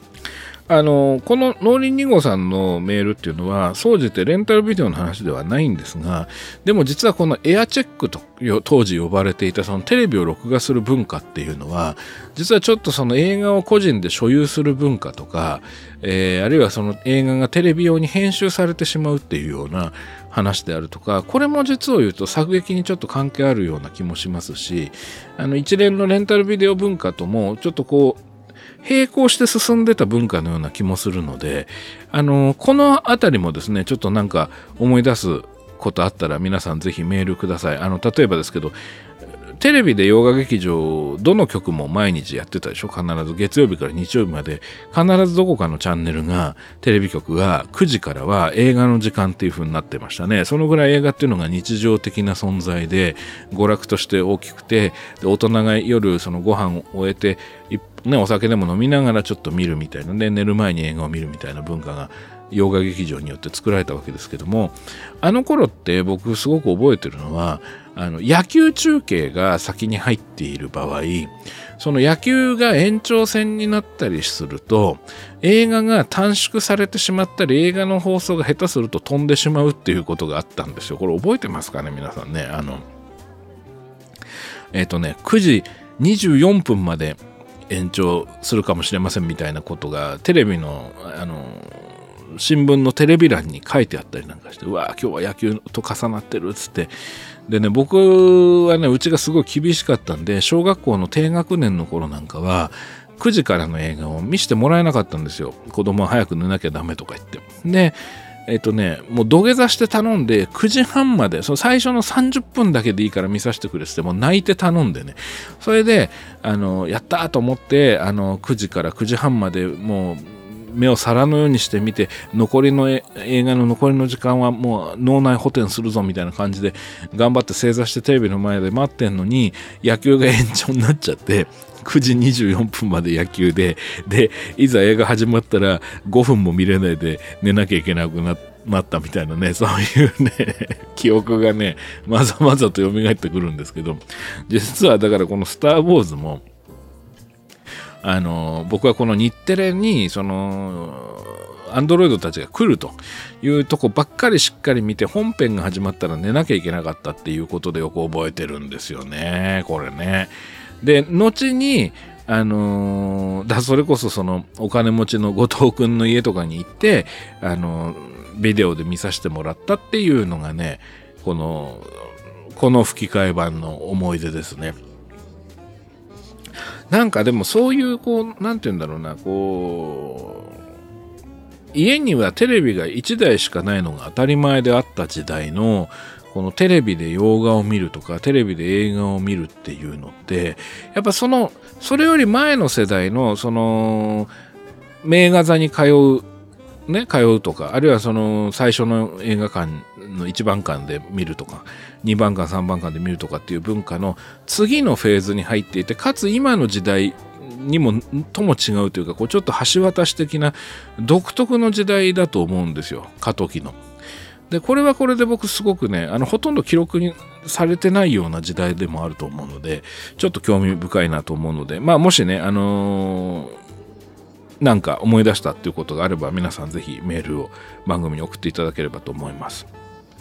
はい、では次のお便りご紹介します。えー、ラジオネームロジャーさん。えー、ちなみにロジャーさんのジャーは死に点々じゃなくて地に点々です。はい。えー、ロジャーさん。三宅監督、いつも配信お疲れ様です。毎回楽しく聞かせていただいております。さて、先日の配信での三宅監督のゾンビの VHS 版の字幕が一番しっくりくるとのお言葉、大変心強かったです。初見での刷り込みというひいき目を除いても、自分もこの CIC ビクターの VHS 版での木原武さんの役が最も出来が良いと思っております。はい、これ僕も全く同感です。えー、特に唯一の女性キャラフランの周り、えー、フラン周りのセリフに名役が多いです。まあ、いい役が多いってことね。あの、いい良、質な役が多いってことね。えー、スティーブンとの豪華なディナーデートの時に彼から指輪を渡されしばらく躊躇した後に拒絶するシーンでは今もらったら嘘になるという味わい深い返答をしていますね。はい、そう、全くおっしゃる通りですね。あと、トイレにて、えー、つわりで苦しんでいるフランをスティーブンが気遣って寄り添っている時には、あっちへ行ってこんな姿を見られたくないのと訳されています。いずれもフランのリアルな女心が絶妙に表現された名役と見ております。余談ですが、SF ホラー、SF ホラーなどのジャンル映画史において、モンスターに気丈に立ち向かう強いヒロイン像はエイリアンのリプリーが先駆けだと言われがちですが自分はその1年前のゾンビのフランの方が先んじていると見ております。男たちに囲まれた中で気丈に自己主張し進んで銃を取って戦いに身を投じるフランこそ現代にもつながるアップデートされたホラーヒロインのパイオニアと言えるのではないでしょうか。ナイト・オブ・ザ・リビング・デッドでは序盤で大変な災難に見舞われた以降は放心したまま何の役にも立たなかったバーバラですがゾンビ以降のロメロのゾンビ映画のヒロインは死霊のえじきのサラやランド・オブ・ザ・デッドのスラックなど常に男勝りの自立した女性となっております。そしてロメロ映画にたくましいヒロイン像を持ち込んだのはもしかして共同脚本のダリオ・アルジェントではないかというのが自分の推察であります。サスペリアパート2やサスペリアのヒロインたちはいずれも積極的に事態に立ち向かう真の強い女性たちでありフランのキャラ像にもダリオの趣味が色濃く刻まれているように思えるのですよねさらに余談で恐縮ながら自分はサスペリアとフレンチコネクション2はほぼ同じ話という説を常々唱えておりますアメリカからヨーロッパのマト、マト、マ、マの、都ですね。的に乗り込んだ主人公が怪しい組織に捕まって一服盛られて窮地に陥るもやがて不屈の闘志で復活して敵の中枢に殴り込みをかけ何もかも焼き払って意気揚々と引き上げる話というプロット完全に同じだと思うのですがいかがでしょう？笑い長文にて大変失礼いたしました。これからも配信楽しみにしております。ということで、ラジオネームロジャーさん、えー、ロジャーのジャーは死に点々ではなく、地に点々のロジャーさんですね。えー、さらにですね、このロジャーさんのメールアドレスには、えー、ロジャー・デ・マルコと書いてありますね。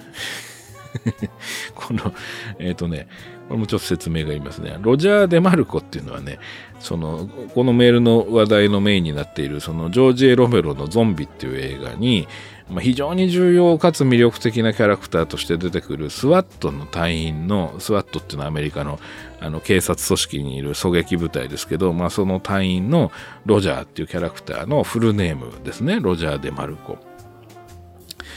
さあ、えー、それでですね、その、僕がこの間ね、その、えー、シャープ19の時にゾンビのね、ビデオ版の字幕の翻訳がすごく一番しっくりくるんですね、なんていう話をしましたね。で、これについてロジャーさんが反応してくださったということですね。もう、で、しかも、その、実際に、その、いいセリフがいっぱいあるということで、まあ、特にその、えー、メインのキャラクターの中に一人、フランっていう女性が出てくるんですけども、このゾンビっていう映画の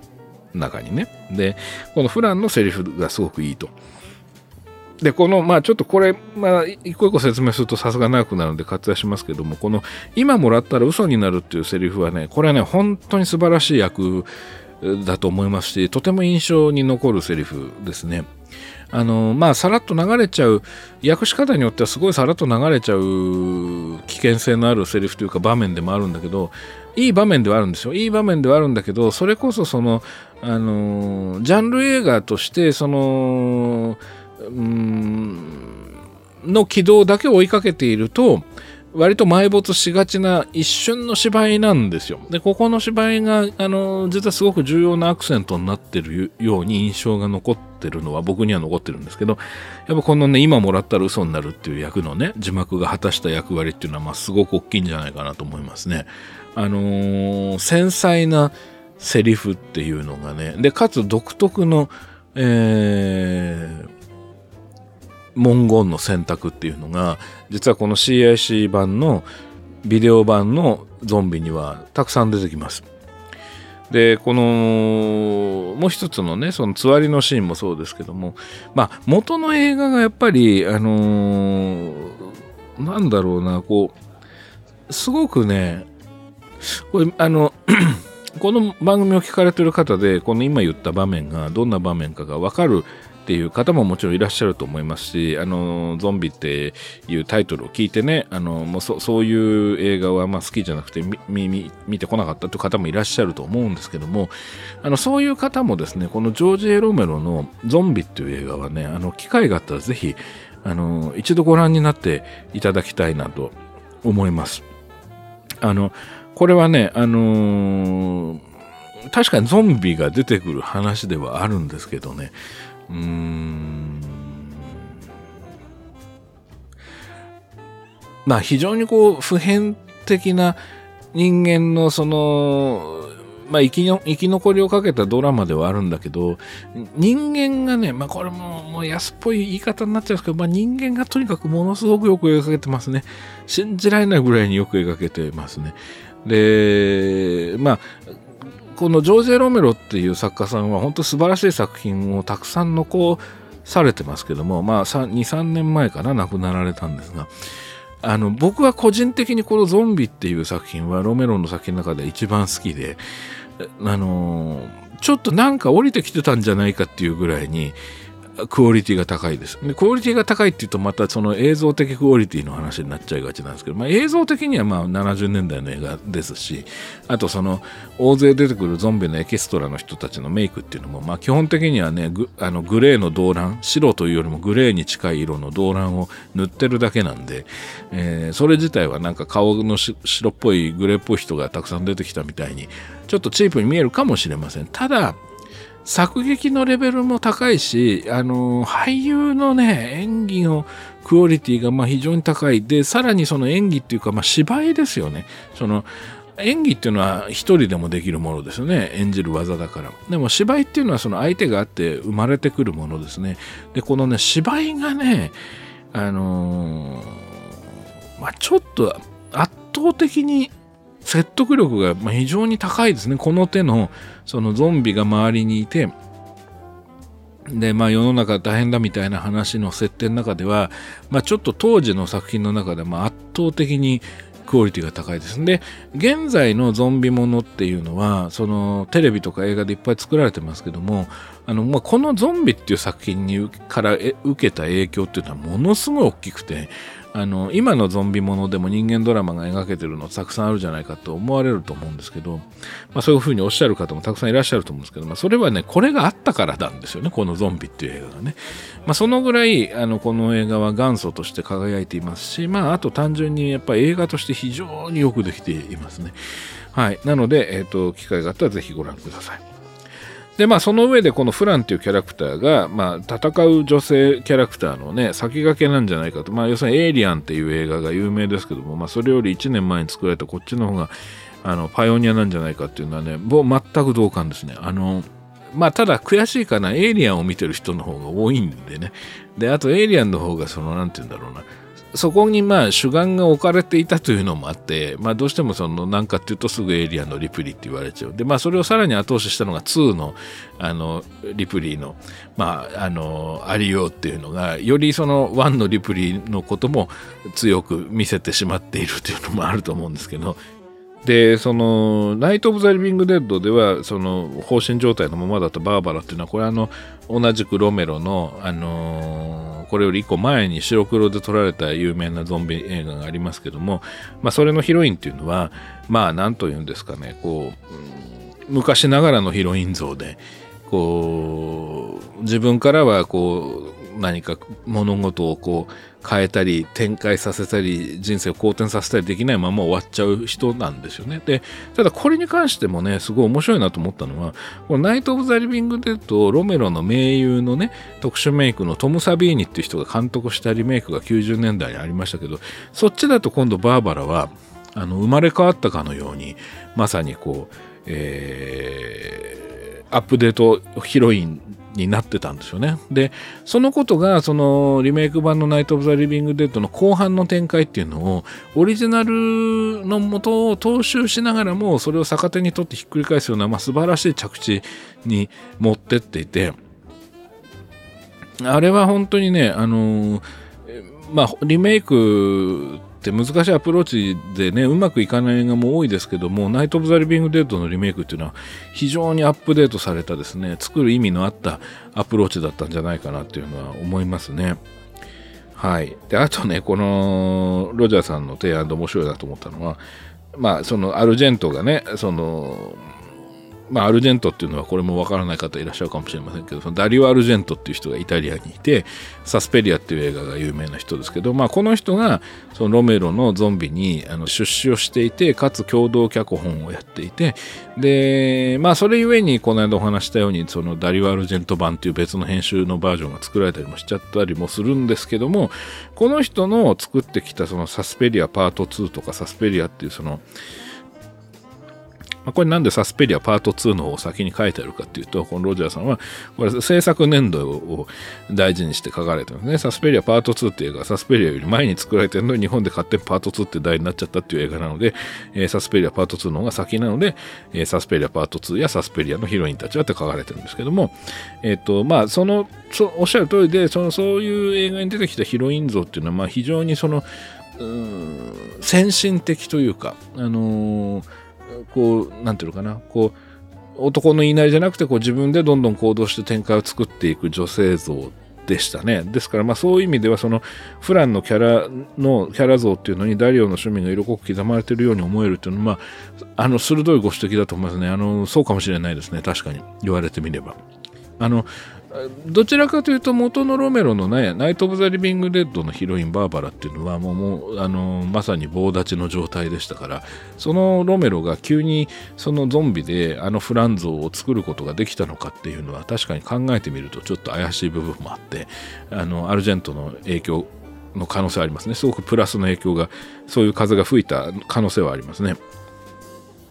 まあ、あとロジャーさんのご指摘で面白いのは、このフレンチコネクション2っていう映画とサスペリアがほぼ同じ話だっていうことですね。これあのフレンチコネクション2っていうのはフレンチコネクションって映画の2なんですけど、あの、これはもう変わった映画なんですけどね、すごくね、あの面白いんですけども、あの、ほとんど同じ話っていう、まあまあ確かにおっしゃる通りですね。えー、言われてみればその通り。で考えたこともありませんでしたけどそうですね。でこれはあの、面白いご指摘だなと思いました。はい、えー、では続いて、えー、レンタルビデオ関連のメールもう一つご紹介します三宅監督こんにちは、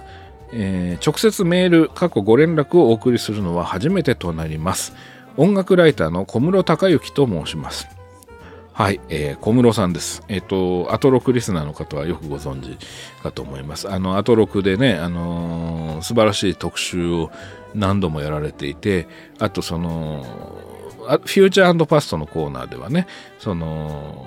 定期的にその振り返ら振り返らって言い方もおかしいんだけど振り返り人をやられていてまあそういう意味では僕はその小室さんとは同僚と言えるかもしれませんね。同じ振り返らとしてね。はい、えー、その小室さんからメールをいただきました。でこの小室さんは実はその今ねおっしゃってた通りでね直接メールを送りするの初めてになります。実はね、小室さんと僕はね、直接、あの、ご挨拶したことがまだないんですよ。同じ番組の出演者ではあるんですけど、あの、お会いしたことがなくて、はい。なので、まあ、えー、こうやってね、メールいただいて初めて、初めましてっていう感じの部分もあります。はい。まあ、でもね、あの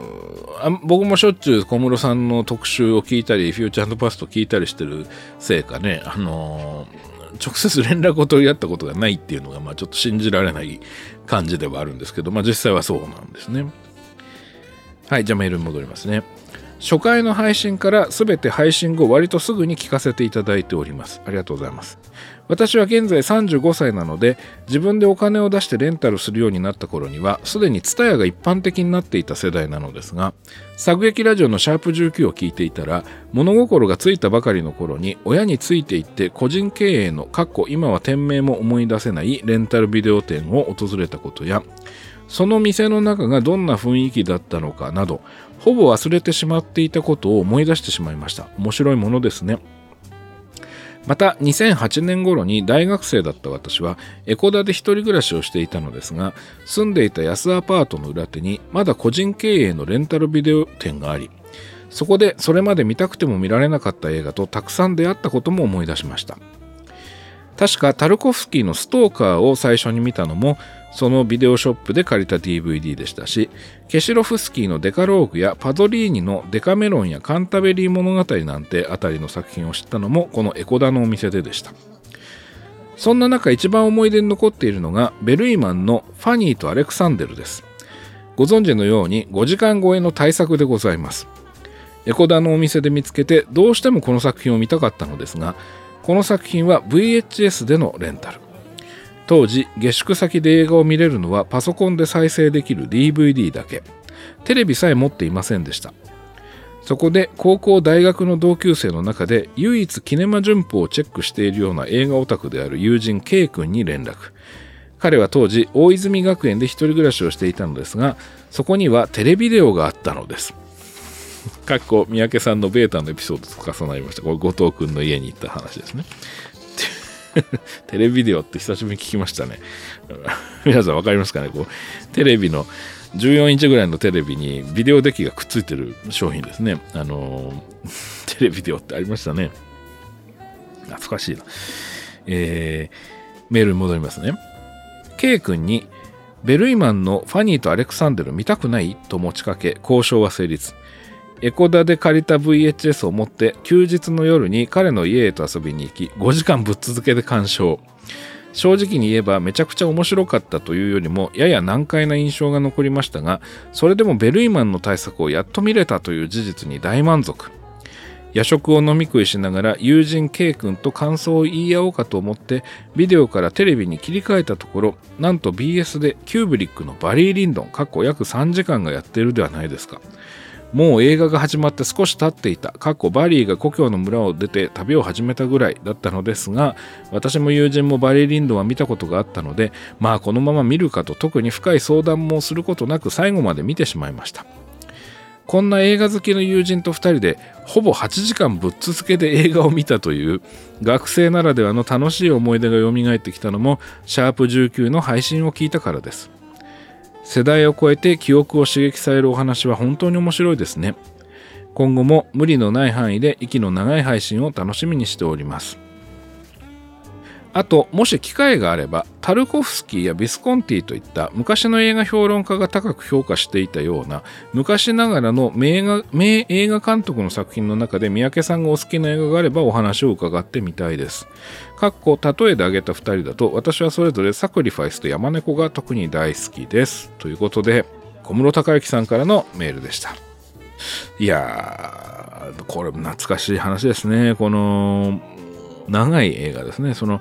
えー、有名なその作家監督の、えー、長い作品。デファニーとアレクサンデルね、これ長い5時間超えの大作ね。これをまず、そのお友達とアパートで、えー、ぶっ続けでテレビデオで見るっていう、これもすごい話ですね。それを見てさらにバリリンドも3時間見るっていうね。これすごいですね。これは、なんだろう。青春ですよね。うん。これは。うん。これはすごいな。あのー、やっぱ若いからできることだなっていうのを思いましたね。でも確かにこういうことあったなうん。で、その後ね、いろいろ語り合ったりするんですよね。うん。これは何だろう。ちょっと贅沢な記憶かもしれませんね。素敵な話ですね。で、あの、興味深かったのが、その小室さんが挙げられている、えっ、と、書作ですね。タルコフスキー、ケシロフスキー、パゾリーニ、ベルイマン、ねえー、そういうような作家の名前がビスコンティ出てきてますね。これ一応ちょっと説明しておきますかね。あのね、タルコフスキーっていうのは、あのー、ロシアの、まあ、旧ソ連のですね、えー、映画監督で、まあ、映像の詩人とか呼ばれることが多いですね。で、その方が撮ったストーカーっていう、のをね、ビデオで、ビデオショップで DVD で借りてみたってことですけど、まあこれは79年の SF 映画です。まあ SF といってもその、スター・ウォーズとかスター・トレックみたいな感じでは全然なくてですね、もうちょっと観念的な作品ですけど、まあめちゃくちゃ面白いんですけども、ケシュロフスキーのデカローグ、あとパゾリーニのデカメロンとかカンタベリ物語ね、これも、これあのパゾリーニっていうのはピエール・パオロ・パゾリーニっていうイタリアの監督で、あのこのデカメロンっていうのは、オムニバスの、まあ一応コメディですかね。うん、あの、イタリアのあの、ジョバンニ・ボッカッチョっていう人が書いた物語集の映像化ですね。はい、懐かしいですね。で、もう一方のカンタベリ物語っていうのは、そのイングランドの詩人で、ジェフリー・チョーサーっていう人がいて、いてとかいたんですけども、その人の、えー、これもまあ物語集ですね。で、これはあのデカメロンの影響を受けて書かれた本ですね。まあ、それの映画化ですね。で、この小室さんのね、最後ご質問ですね、そのタルコフスキーとかビスコンティの話とかなんかあったらしてほしいっていうことですね。で、その2人だとサクリファイスと山猫がお好きってことなんですけど、僕はね、実はね、タルコフスキーの話をしだすとね、あのー、もうね、何時間でも話せます。あの、僕はタルコフスキー大好きなんですよ。で、ただ、その、で、まあ、ベルイマンも好きですし、まあ、ビスコンティも好きなんですけど、あのね、実はね、僕、タマフルからアトロクにかけて、まあ、それこそ14年とか、そのぐらいになりますけど、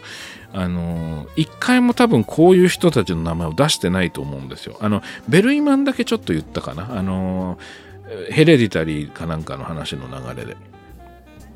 でも多分僕、タルコフスキーとか、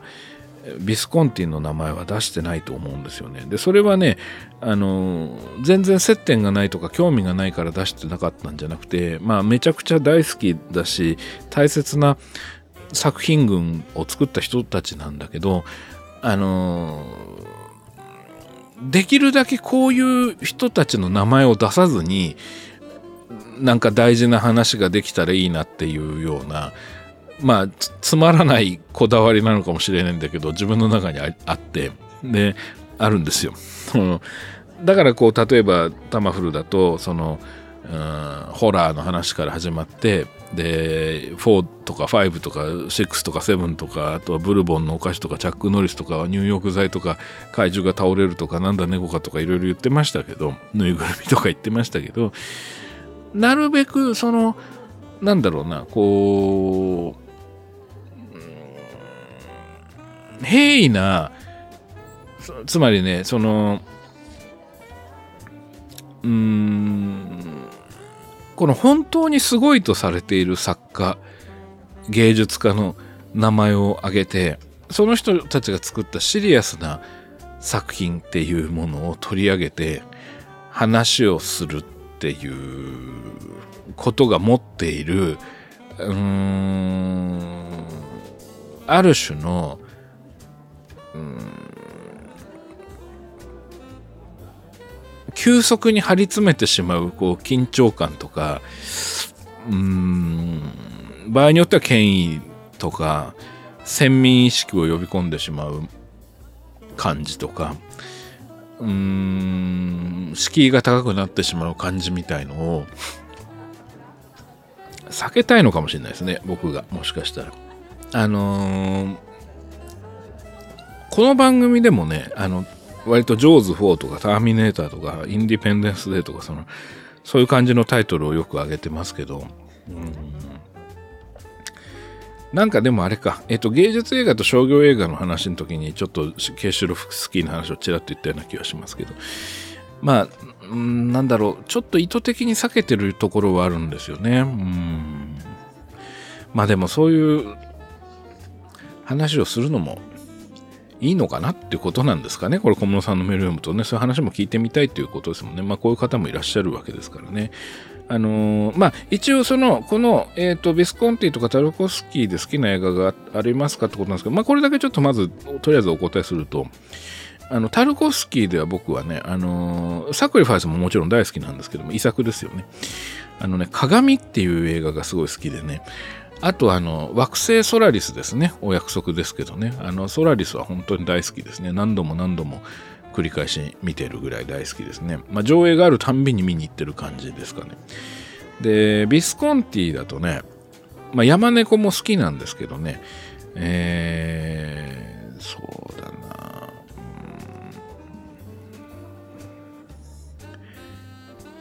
まあでも僕割とベニスにシスとか好きですね。あとあの、えー、家族の肖像とかね。あと地獄に落ちた勇者どもも好きですね。うん、好きなのいっぱいありますね。まあ、あとベルイマンですよね。ベルイマンだとね、え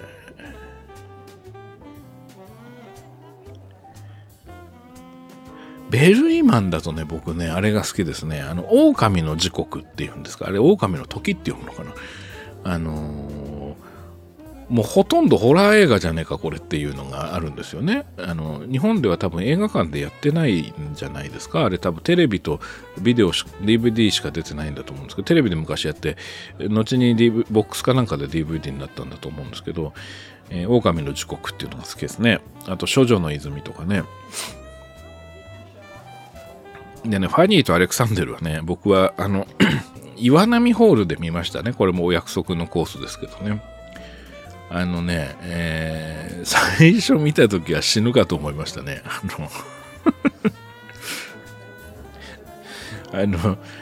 まあ、長いですよね。本当にね、初めて見た時は死ぬかと思いましたね。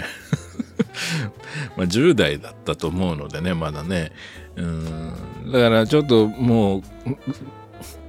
頭が、その、要するに5時間の映画を見るっていう経験自体が、まず初めてだったっていうこともあって、まあ、戸惑いの感覚もあったんでしょうね。うまく認知できてなかったような気がしますね。あの、なんだかよくわかんなくなっちゃいましたね、途中で。で、後になってまた見直して、だんだんだんだん良さが分かってくるっていう感じですかね、この辺の映画はね。うん。あの、ただ割と早く接してたかもしれないです。あのそういう意味ではね。うん。はい。まあ、あの、なので、えっ、と、特に僕、タルコフスキーは本当に好きなので、いつかね、お話ししてもいいのかもしれませんね。確かにね、リクエストのある通り。ただ、どう、いう切り口で言ったらいいでしょうか。まあ、素直にそのまま喋ればいいのかな。なんかあの、なんだろう、こう、ななんかね、どうするとね、あのーまあちょっと気にしすぎなのかもしれないですね。さらっとやっちゃえばいいのかもしれないんですけどね。あの、いや、ちょっとね、気をつけないといけないなと思ってるのは、僕自身はそういう意図はないんですけど、例えばスクリプトドクターをやっている三宅さんがこう言うんだから、この映画はいいと思わなきゃいけないんだ的なもあのものを、僕の意図としては全くなくても、やっぱりその、そういうふうに感じ取ってしまう方も、いらっしゃるんじゃないかという危惧があるんですよ。あの作劇なんかの話をすると特にね。そのまあそれはやっぱり長く仕事でやってるっていうことでそれなりに説得力があるんだと思いますしあの割と分かりやすく論理的に説明するっていうのは得意でもあるのででまあでそそこにさらにそのいわゆるその世評っていうものが高い作家さんの映画をの話もしてくってなった時にこうちょっとななんだろうなうん僕が10代の頃に一番苦手としていたそのいわゆるその高名な映画評論家の人のきちんとしたその評論とか論文的な本書物。そういうものを通して先にとかあのすりすごくたくさんのイメージを刷り込まれた状態で見たりそういう書作を。もしくは書作をいきなり見て全然わかんないからといってそういう人が書いた本をあたかも解説のように読んであのそういうことだったんだみたいに分かったつもりになるみたいな流れが自分の中にもあってやっぱ10代の頃とか。ね、でそれがなんかうーんちょっと僕がそうやって二十歳前後でそういう作品に触れてうーん自分の経験とか記憶に蓄えていったプロセスがうーん他の人のことは別にどうこう言うつもりは全くないんだけど僕自身がねちょっとね不健全だったかなと思ってるんですよね。そのうーんななんていうのかなこううんちょっと受験勉強的というか、まあ受験勉強が不健全だっていうつもりもないんですけど、その、なんつったらいいのかな。うん自分のものになってない感じがしたんですよ、そのプロセスの中で。今は、タルコフスキーとか、そのビスコンティとかベルエマンの映画は、自分なりの解釈で自分のものになってる気はするんだけど、当時、やっぱりなんかこう、若い時に、慌てて理解しようとしてた。で、そこを知識で埋めようとしてた。情報で埋めようとしてたみたいな感じがちょっと気持ち悪いなと思っていて、今振り返ると。例えば、ジョーズとかターミネーターとか、そういう映画は、その、知識とか、その、情報ではなくて、その、自分のそのその時の認知っていうので受け止めようとしてたしあのでだから逆に反数してで自分の経験値とかあの知識とかが増えていく中でどんどんどんどんその自分なりの解釈というか自分のものになってったっていうような感覚があるんですよね。これちょっとうまく説明説明するのが難しい感覚なんですけど。でなんかねうーん。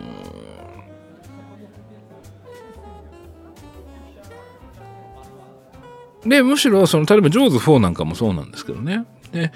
そそういうものをその自分の中で自然に血とか肉になっていったものとして、えー、何かこういう形でこの作劇ラジオとかアトロクとかそういうもので改めて紹介させていただく。でそれを聞いた方があじゃあ自分にとっての「ジョーズ4」は何だろうとか自分にとってのあの「ターミネーター」は何だろうとか何かこう自分がエンターテインメントとして素直に楽しいと思ったものをあのより愛する愛すことが可能になるようなきっかけとかあるいは自分があのどちらかというとこうさ小バカにしてというかあまり興味ないなとか関係ないなと思ってたものをまたそれをでもエンタメとして面白さっていうのを再発見できるようなヒントというかきっかけになるようななんかお話が一つでもできればなっていう思いは常にあるんですよ。この作劇ラジオもそうだし、アトロクの未公開映画紹介とかもそうなんですけど。もちろんなかなかうまくそれが伝わらなくて、すごい面白いって言って聞いたのに面白くないじゃないかみたいなことをよく書かれたりもするんですけどね。あの、作劇のプロの人間がなんでこんなあのフラットな映画を褒めてんだみたいな意見もたまに見ます。でも僕、フラットなものが作劇としてダメだとは全然思ってなくて、あの、すべての作劇が山あり谷ありでなきゃいけない理由なんてどこにもないと思ってるんで、それはフラットな作劇っていうものの良さがその作品にはあるっていうだけだと思ってるんですけどね。ただ、まあ、いずれにしても、その、あえてこのタルコフスキーとかそういう名前を今まで出さずに来たのは、うーん、なんか、こう、自分が当時、その、消費していく中で辿ってったプロセスにどこかというとその反省もそうだしちょっとそういう焦って知識とか情報で理解しようとしてどっか武装しようとしてた理論武装しようとしてた自分に対する批判的な感覚があるにもかかわらずあの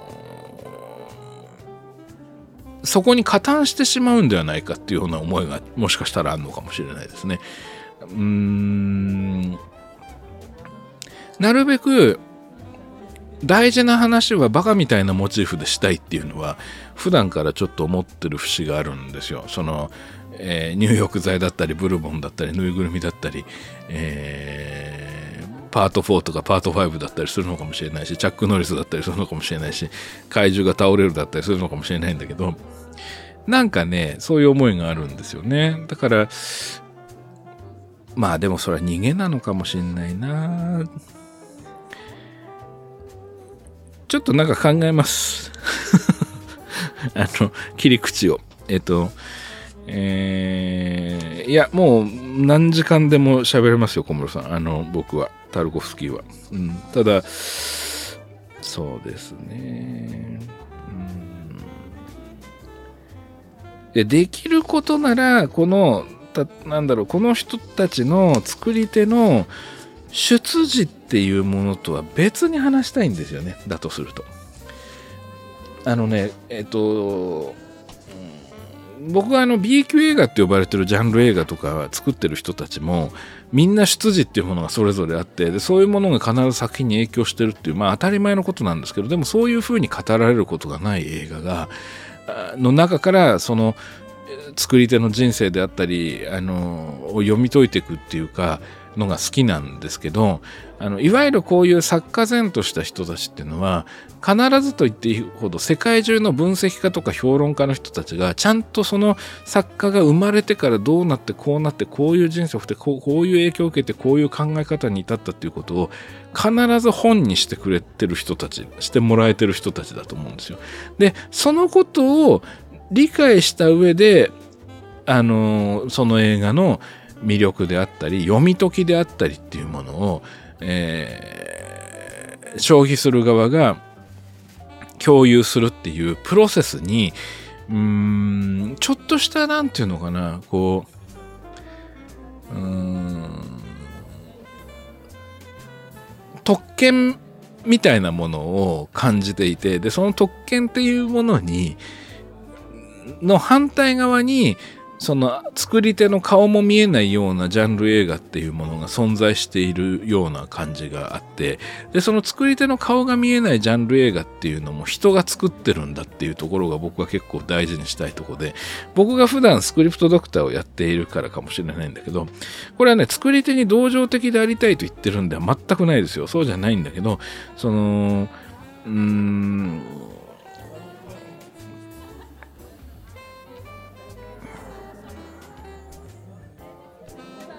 なんかね、タルコフスキーとかビスコンティの映画を自分の解釈で語るっていうことに、うーん、語っちゃいけないんじゃないかっていうような空気を僕が感じてるのかもしれないですね。で、それに対する違和感かもしれないです、もしかしたら。なんか例えば、ジョーズ4をあれだけ熱っぽく語っても別に誰からも批判は来ないんですよ。だってジョーズ4を今2021年にね去年の段階で2021年にジョーズ4をあんなに熱く語る人間は多分世界中にそんなにいないと思うんですよ。片手の指で数える程度しかいないと思うから、だから別に誰もあの何も言ってこないんだと思うんですけど、でも、こう、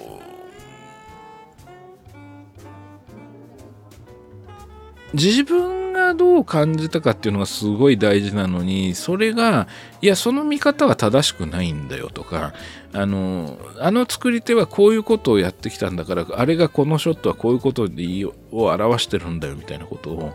あの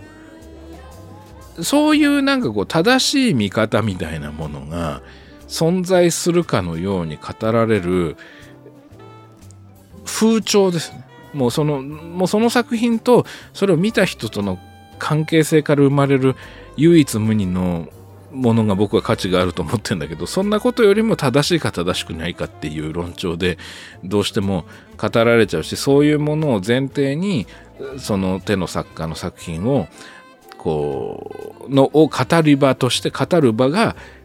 こう監視されてるような空気があんま好きじゃないのかもしれないですね。うんまあちょっとなんか考えます。すいません、話が堂々巡りだな。まあいずれにしてもそういうような思いがあって、今まで避けてきたっていうようなところはありますね。うん、でも本当は大好きなんで、特にタルコフスキーは大好きなんで、まあ、ちょっとなんか考えてみますね。はい、えー、では、えー、続いてのメールご紹介します。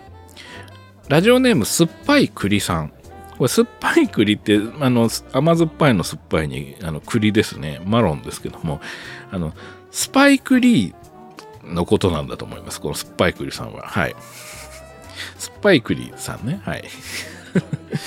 えー、三宅さんはじめまして、作劇ラジオいつも楽しく聞かせていただいております。先日の配信で体操の例の時にレンタルビデオ店が一気に普及したという話を聞いて、いつビデオデッキが我が家に導入されたっけ？と考えてみたところ高校生の頃1989年の日本シリーズ巨人対近鉄を録画したくて親に買ってもらったのを思い出しました。まさに体操の例の年でした。その頃すでに友達の多くはビデオデッキを持っていて我が家は少し導入が遅かったという記憶があります。その後90年代に入るとブラックムービーと呼ばれる作品群がブームで主にレンタルビデオ店で借りてよく見ていました。Do the Right Sing、More Better Blues、ジャングルフィーバーなどのスパイク・リー監督作はもちろん、ジュース、ポエティック・ジャスティス、アバウ・ザ・リムなどの2パック主演作、ハウスパーティー、モーマネー、ブーメラン、CB4 などのコメディボーイズ・ン・ザ・フット、ポケットいっぱいの涙などのゲットライフもの、パンサーなどの社会派作品など、大体レンタルで見た気がします。これ懐かしいですね、どれもね。スパイク・リー作品以外は日本語字幕 DVD が出ていないものが多かったのですが、最近ではポエティックジャスティスのようにいつの間にかサブスクで配信されてたりする映画もあったりして、いい時代になったものだなと思います。最後に小ネタでブラックムービー空耳を一つ。えー、なぜかあのスタンリー・キューブリック監督がフェイバリットに挙げていることで知られるハードプレイ、えー、現代ホワイトメン・キャント・ジャンプえー、当時私はレンタルで見ました。この映画の33分24秒頃なんですが、ベッドの上でロージー・ペレスと口論になり、彼女にコップの水をぶっかけたウディ・ハレルソンが部屋を出て行ってしまいます。そこでロージー・ペレスが放つ一言がまさかのアホかっちゅうねん。英語字幕では Forget you then 日本語字幕では勝手にしてと訳されていましたが、この場面の展開としては、アホかっちゅうねんがまさに正解でしょう。どこかでこのネタを披露したいと思っていたので、レンタルビデオの思い出に過去つけてメールしてしまいました。それでは、ということで。あの、これあの、スパイクリさんが、あの、あなたの管のあのリンク先を貼ってくださって、ちょうどその場面が載ってるあなたの管があって、いや、もう見たんですけど、早速。これはね、完全に言ってますね。完全に日本語でアホかっちゅうねんって言ってますね。これロージブレスね。これあの、forget, forget you then っていうセリフの前に、あの、AH のあに近い感じのニュアンスが入ってるんですよね。あ forget you then っていうニュアンスで言ってましたね。だから、アホかっちゅうねんっていう風にはなってるってことですよね。これ、これね、本当にね、あのー、これだ、皆さんはどうすれば見れるんだ？えっ、ー、と、現代、ホワイトメンキャントジャンプ。これを、えー、あなたの管で検索すれば行きつけられるのかな？えっ、ー、と、33分24分頃。えっ、と、で、このアホかっちゅうねんがどのぐらいしっかり日本語になってるかっていうと、あの、ターミネーターの一作目で、サラ・コナーがあの警察に保護されて、で、友達のあのジンジャーっていう女の子があの遺体で見つかったと殺されてたよっていうのを聞いた時にサラ・コナーが泣きながら、信じられへんってこういう叫ぶっていうシーンがありますよね。有名なね。あの日本語。えあの要するに映画空耳としては非常に有名な「信じられへん」っていうあそこと匹敵するぐらいはっきり日本語で言ってますね。うん。うん、これはちょっとぜひ、あの、皆さんもご覧になっていただければいいんじゃないかなと思いますね。で、このね、こうメールの途中に書いてあったブラックムービーと呼ばれる作品群がブームででそこれもね90年代のある時期のレンタルビデオのものすごい重要なこう武器というか、あのー、作品群として存在してましたね。あのこれは面白いですね言われてみるとねあのスパイク・リーが出てきてでまあ、ジョン・シングルトンとかね、いろんな作家がどんどん出てきてですね、そのいわゆる黒人の監督、作り手がどんどん出てきて、まあ、ブラックブーミーね、という言い方されてましたね。これだ、あの、ドゥーザ・ライト・シングはね、今でも、えー、名作で有名ですけども、モーベタ・ブルースっていうのはね、あの、ジャズのね、あの、トランペット奏者のブリーク・ギリアムっていう人の電気映画ですよね。これもすごい面白かったですね。ジャングル・フィーバーっていうのは、あの、まあ、ちょっとか、なんていうのかな、こう、格差恋愛ものっていうんですかね。あの、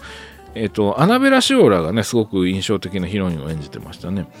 で、あと、まあ、ジュースね。それから、ポエティック・ジャスティス。懐かしいですね。これ、ポエティック・ジャスティスって、これ、ジャネット・ジャクソンが主演の映画ですよね、確かね。え、違ったかな？アバブ・ザ・リムっていうのは、これ、あれでしょう。あの、バスケの映画ですよね、確かね。だかこれ、ブラックムービーって一括りにされてますけど、ジャンルは非常に多岐にわたってるわけですよね。で、ハウスパーティーっていうのは、まあ、ドタバタ的なコメディでしたよね。で、モーマネー、モーマネーってあったね。で、ブーメランっていうのはこれあれですよね。あの、エディ・マーフィーのあのロマコメみたいなやつですよね。ロマンティックコメディみたいなやつですよね。で、CB4 っていうのはあれか、クリス・ロックでしたっけの映画かな。で、えー、ボーイズ・ン・ザ・フッドはね、あれですよね、あの、キューバ・グッディング・ジュニアが主演のジョン・シングルトンの映画で、これは本当に面白かったですね。ゲットーライフものね。あの、ちょっとヒリヒリしたような感じでしたよね。で、ポケットいっぱいの涙っていうのは、メナース・トゥ・ソサエティってやつですよね、いわゆるね。あの、これも名作ですよね。で、パンサーは、えっ、ー、と、これは僕大好きですね。あの、マリオ・ヴァン・ピーブルズっていう俳優さんが、あの、監督をしている、あの、ブラックパンサー党のね、その成り立ちとその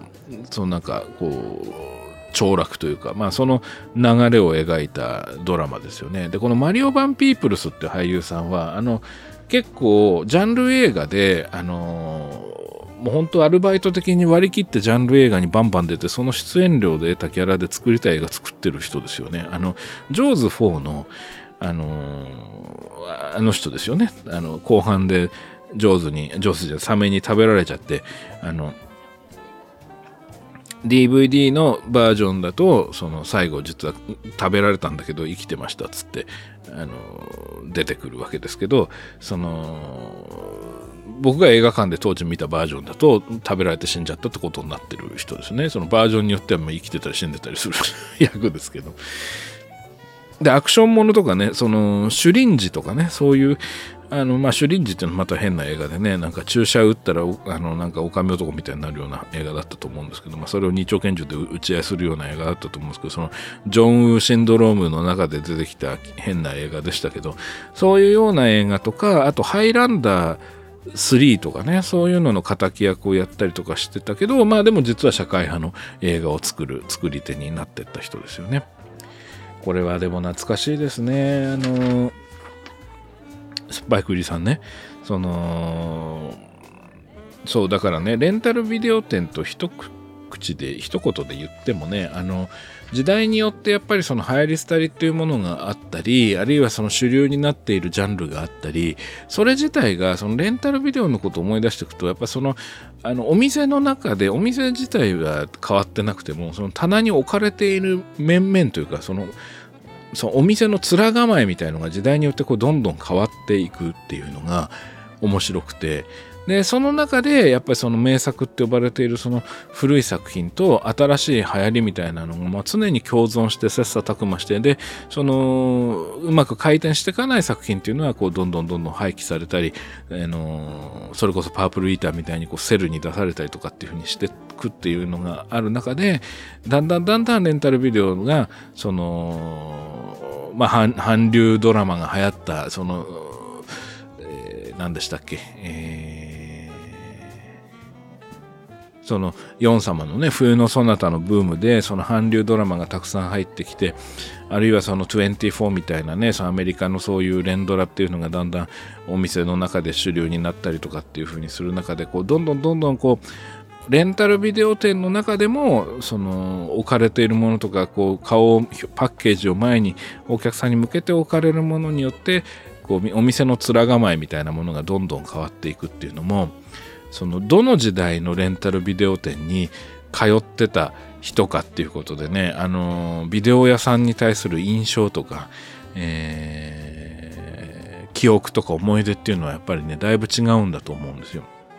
ただ一方でその小室さんのメールにあったように、そのなんかこう時を超えてもう自分が本当は忘れちゃってたと思ってた記憶が一気に呼び覚まされたりするそういう不思議な場でもあったと思うんですよね。はい、ということで、えー、もうすっかり長くなってしまったんで、そろそろまとめようと思うんですが、